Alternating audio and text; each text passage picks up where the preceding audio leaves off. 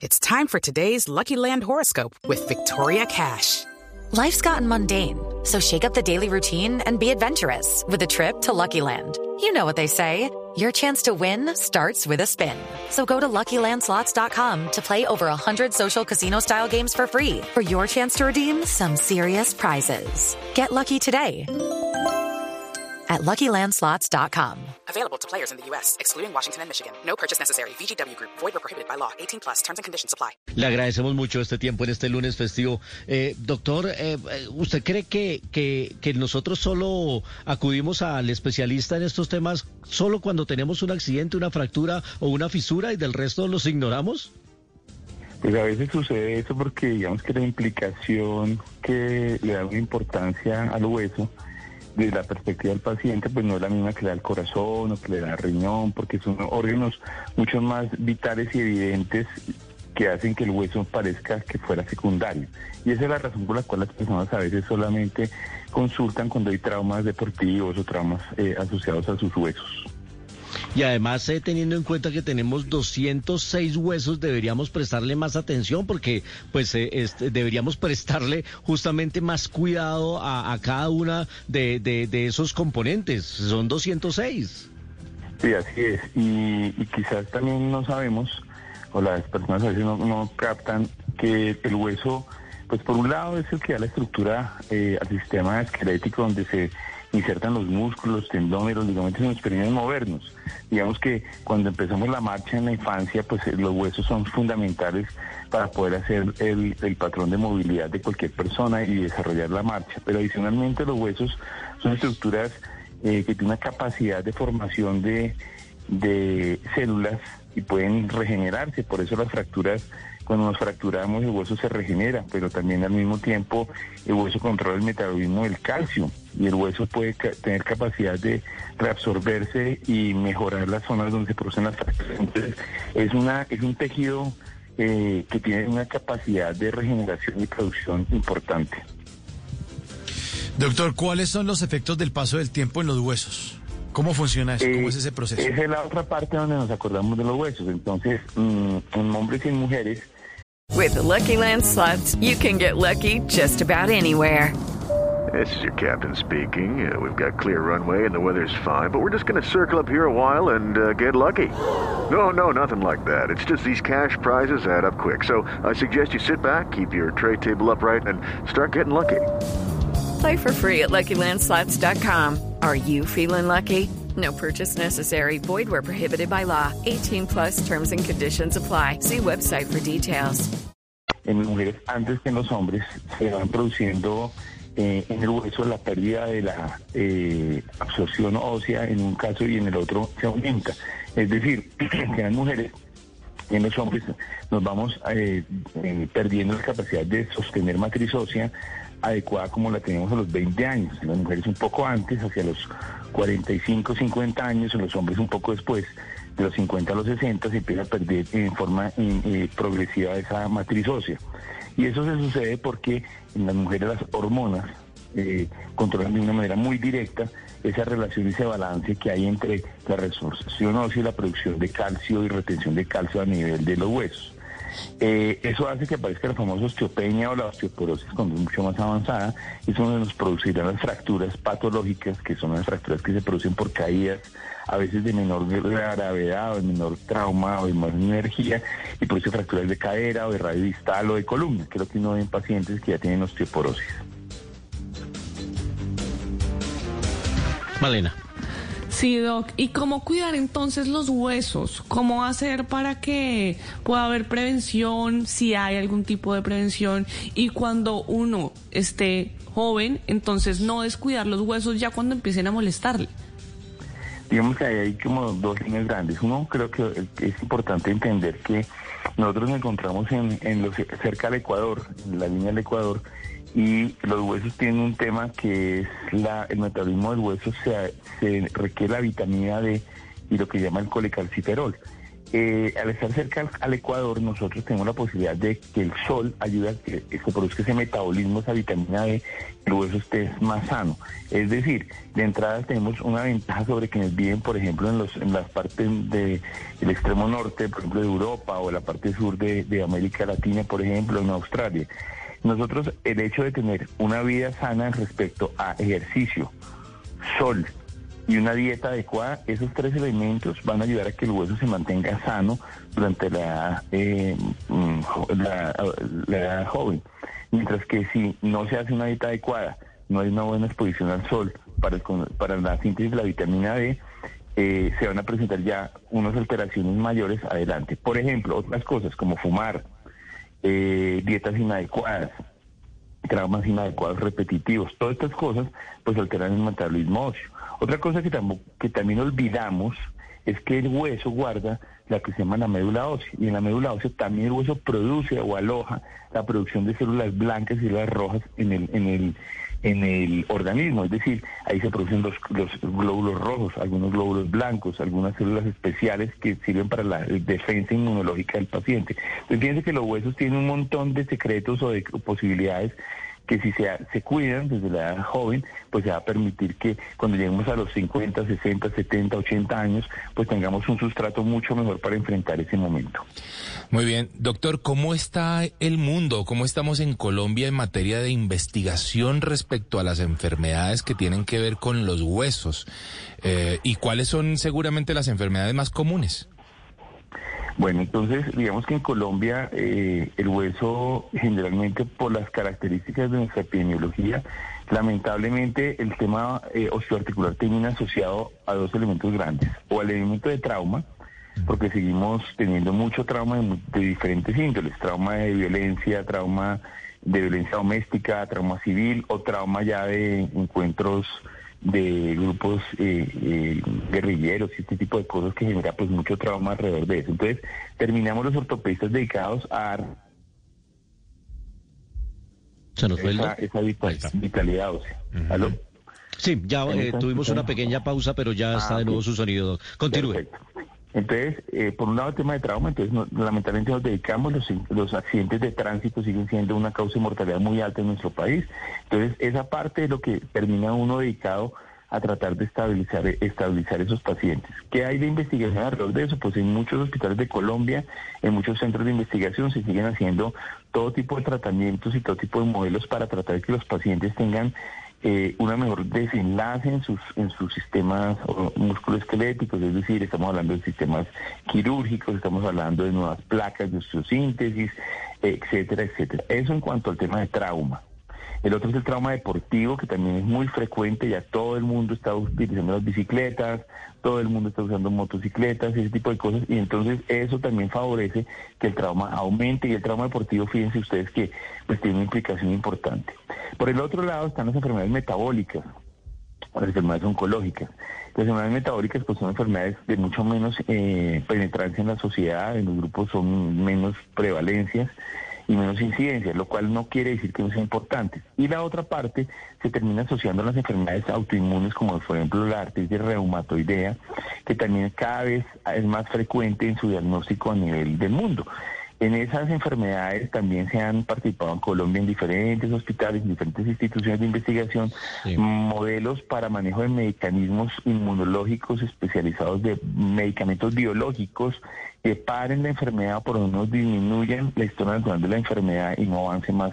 Y eso tiene un impacto sobre el hueso, por supuesto. Claro. Eso es como en, en, en grande los dos grupos grandes que hay en Colombia de temas de investigación. Sí, por eso hay que prestarle tanta atención. Doctor, eh, así como en las etapas de desarrollo los huesos crecen y contribuyen con, con la estatura, por ejemplo, con la vejez, los huesos se encogen, se reducen, porque uno ve que la, las personas van perdiendo estatura y son más pequeñas. ¿Eso, ¿Eso pasa? ¿Los huesos se pueden encoger?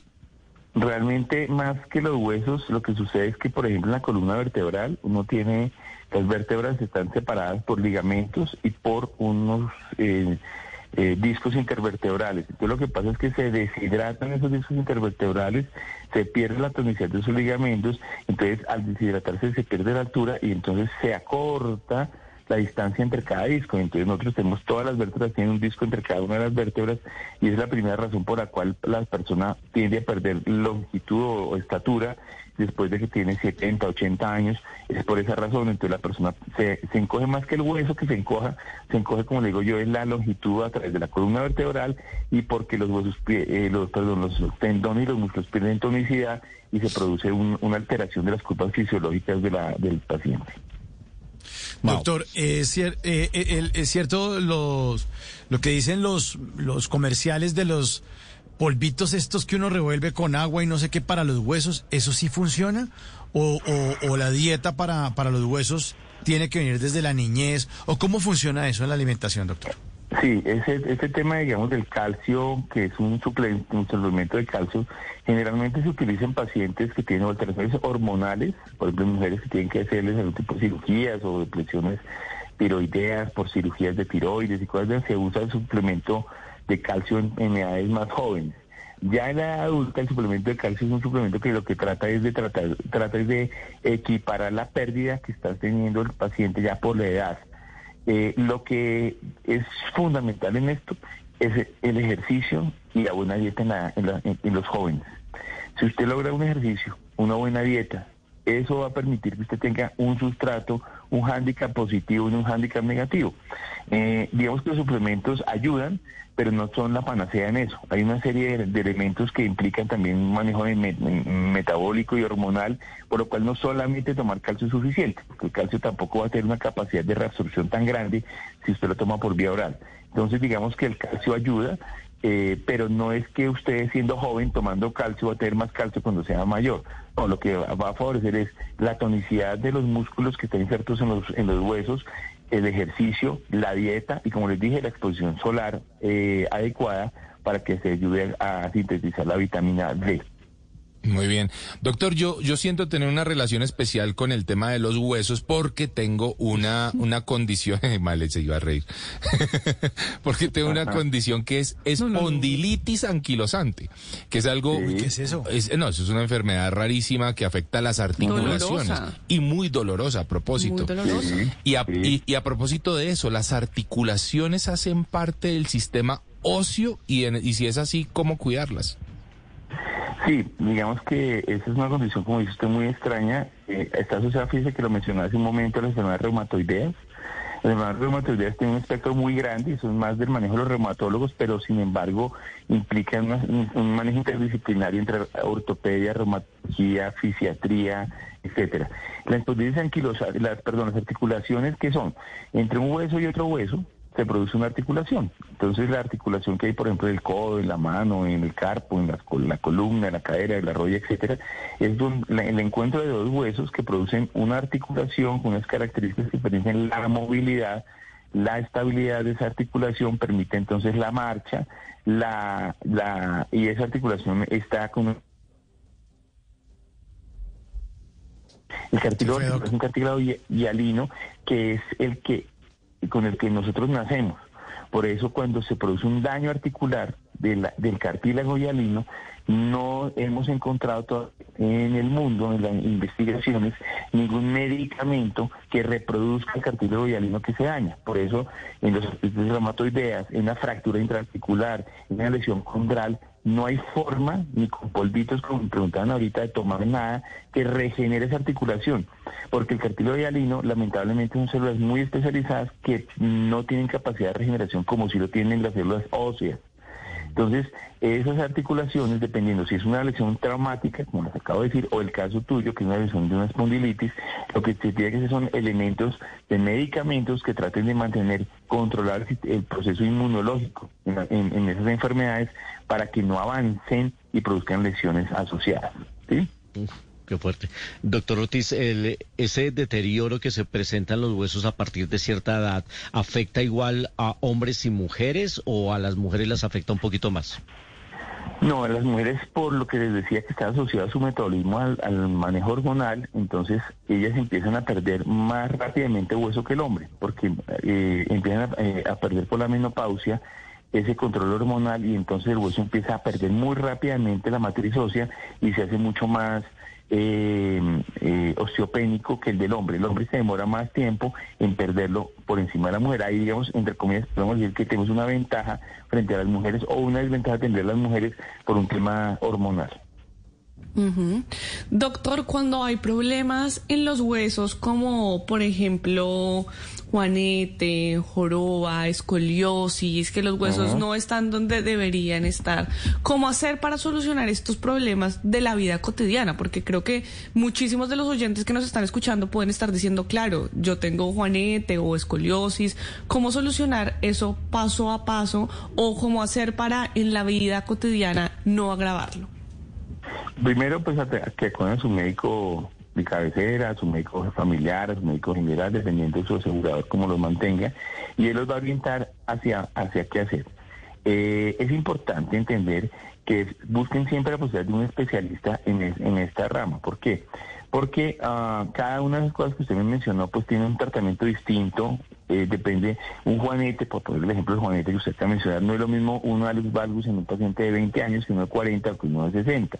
Es decir, y cada, cada tratamiento tendrá o manejos quirúrgicos o manejos no quirúrgicos, pero que sean adecuados para el paciente en su momento. ¿sí? Las deformidades óseas, alteraciones eh, eh, en pacientes infantiles con esqueleto inmaduro también son de diferente manejo, por eso los niños deben ser manejados por ortopedistas infantiles, los adultos por ortopedistas de adultos, eh, las articulaciones ya en ortopedia hemos avanzado mucho porque cada, cada grupo de ortopedista tiene, se dedica a, rodilla, a hombro, a cadera, y eso ha permitido que con la tecnología que ha avanzado en, no solamente en sistemas de osteosíntesis, sino en sistemas de manejos eh, eh, ortopédicos, se puedan dar mejores desenlaces y mejores respuestas frente a esas deformidades que usted estaba mencionando. Doctor Juan Guillermo Ortiz, eh, eso de que los, eh, las personas de la tercera edad eh, que se fracturan la cadera, ¿es verdad que es que los huesos se les fracturan cuando están de pie y por eso se caen? ¿Y que es un mito urbano o, o cómo funciona eso? No, eso no, no, está en mito urbano, son, son las dos cosas, o sea, puede suceder que el paciente se caiga y se fracture, eso, eso pasa, que es lo más común, pero también a veces cuando osteoporosis está en avanzada, son, es lo que nosotros llamamos fracturas patológicas. Puedo poner un ejemplo, un paciente con osteoporosis avanzada que estornude fuerte, un estornudo fuerte, por ejemplo, puede generar una fractura en la vértebra o un paciente con osteoporosis avanzada que va en un carro, en un paseo, que aparentemente uno, un hueco de Bogotá no se da cuenta, un paciente de esos puede terminar con una fractura también eh, patológica. Eso que usted acaba de mencionar también sucede. Lo que pasa es que es muy difícil comprobarlo porque el paciente, como usted dice, se fractura y se cae, ¿cierto? Eh, las fracturas de cadera, que son, digamos que son tres puntos donde se producen fracturas patológicas más en el anciano. El radio distal, o sea, el puño, la columna y la cadera. La cadera es la que más, eh, digamos, evidencia junto con la radio distal son los que no ven los servicios de urgencias. ¿Sí? Entonces, por eso hoy en día se están haciendo centros de ortogeriatría en diferentes instituciones en, el mundo para dedicarse a manejar adecuadamente a estos pacientes, operarlos rápido, darles una posibilidad que rápidamente se rehabiliten y no dejar al paciente abandonado en, un sitio 3, 4, 5, 6, 7, 8, 15 días esperando a ver qué hacen con el paciente, porque eso lo que pasa en los pacientes es que se empeora el resultado, el desenlace y o se aumenta la morbilidad o, o fallecen más rápidamente. Doctor, en, eh, cuando, cuando uno está pequeño siempre le decían hay que tomar leche, hay que comer pescado, hay que le hablaban a uno de ciertos alimentos que ayudaban a fortalecer los huesos y, y contribuían en el desarrollo. Eh, ¿Esto sirve si funcionan los lácteos o qué dietas, qué alimentos nos ayudan no solo a fortalecerlos, sino a prepararlos justamente para esa vejez deteriorada? Digamos que eh, recordar que, mm, la, dieta, digamos, eso de la leche realmente pues es también medio un mito que se hace muchos años, estamos hablando de, no sé, 60 años, donde lo, único que la gente veía fácilmente era el uso de, los lácteos. Sí. Y además le dan a uno eh, la emulsión de Scott, me dice por acá Miguel Garzón, que, a mucha gente se la embutían a las malas. Que es lo que sí es cierto, que los lácteos pues tienen una concentración mucho más alta de calcio, ¿cierto? Entonces el queso, eh, pero las sardinas, por ejemplo, tienen mucho calcio, las almendras tienen mucho calcio, eh, los langostinos, todas las comidas de mar tienen mucho calcio, por ejemplo, eso también es importante entenderlo. Eh, los garbanzos tienen calcio, los pistachos tienen calcio. Entonces hay un montón de elementos, chocolate con leche. Eh, bueno, entonces yo creo que lo que hay que buscar una, una dieta sana. ¿Qué no tiene calcio? Pues la comida chatarra, que no tiene calcio, las cosas artificiales, que no tiene calcio. A veces muchas de las cosas que uno come en el día a día porque no tiene tiempo de comer bien, es lo que no tiene. Entonces, es un, como un balance, ¿no? No quedarse uno solo pensando en el calcio, los pescados, ¿no?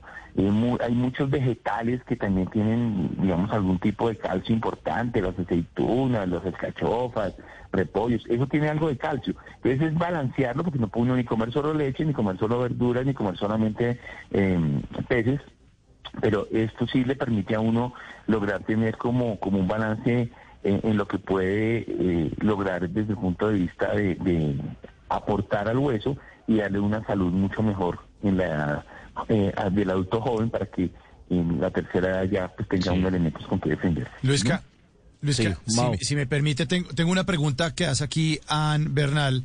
Eh, en nuestra cuenta de Twitter. Dice, por favor, pregúntele al doctor si es verdad que el omeprazol puede producir osteoporosis.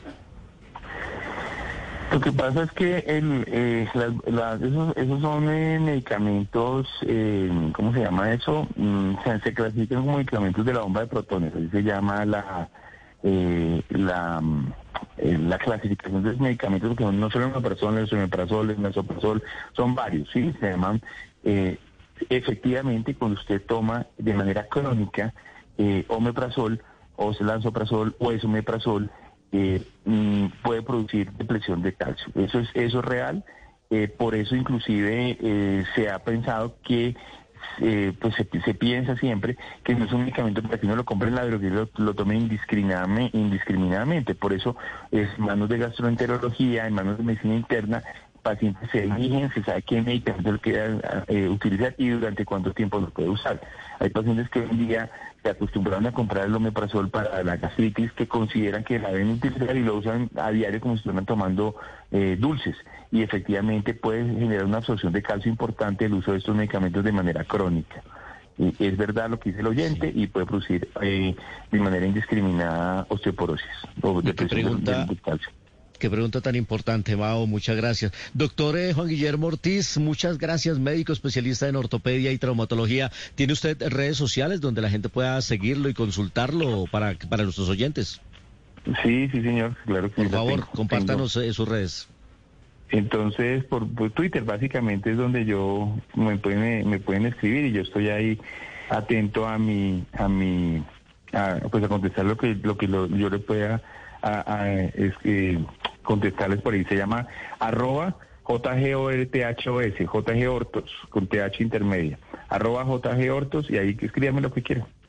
JG Hortos en Twitter. Eh, pues muchas gracias, eh, doctor. Eh, nos ha ayudado a, poner esa mirada que a veces es tan necesaria sobre los huesos que los olvidamos. le agradecemos mucho su participación hoy en, en Blue Jeans. A ustedes muy queridos por invitarme, muy amables. Buen día. Son las 8.58. Vamos a hacer una pausa para noticias, pero ya vienen las letras, viene 35 milímetros, vienen las crónicas de viaje, viene la máquina de la verdad. Lo, que tenemos es entretenimiento, diversión y contenido aquí en, Blue Jeans, el programa más feliz de Blue. Ok, round two. Name something that's not boring. laundry? Uh, a book club. Computer solitaire, huh? Ah, sorry, we were looking for Chumba Casino. That's right. ChumbaCasino.com has over 100 casino style games. Join today and play for free for your chance to redeem some serious prizes. ChumbaCasino.com. No purchase necessary. Full prohibited by law. 18 plus terms and conditions apply. See website for details.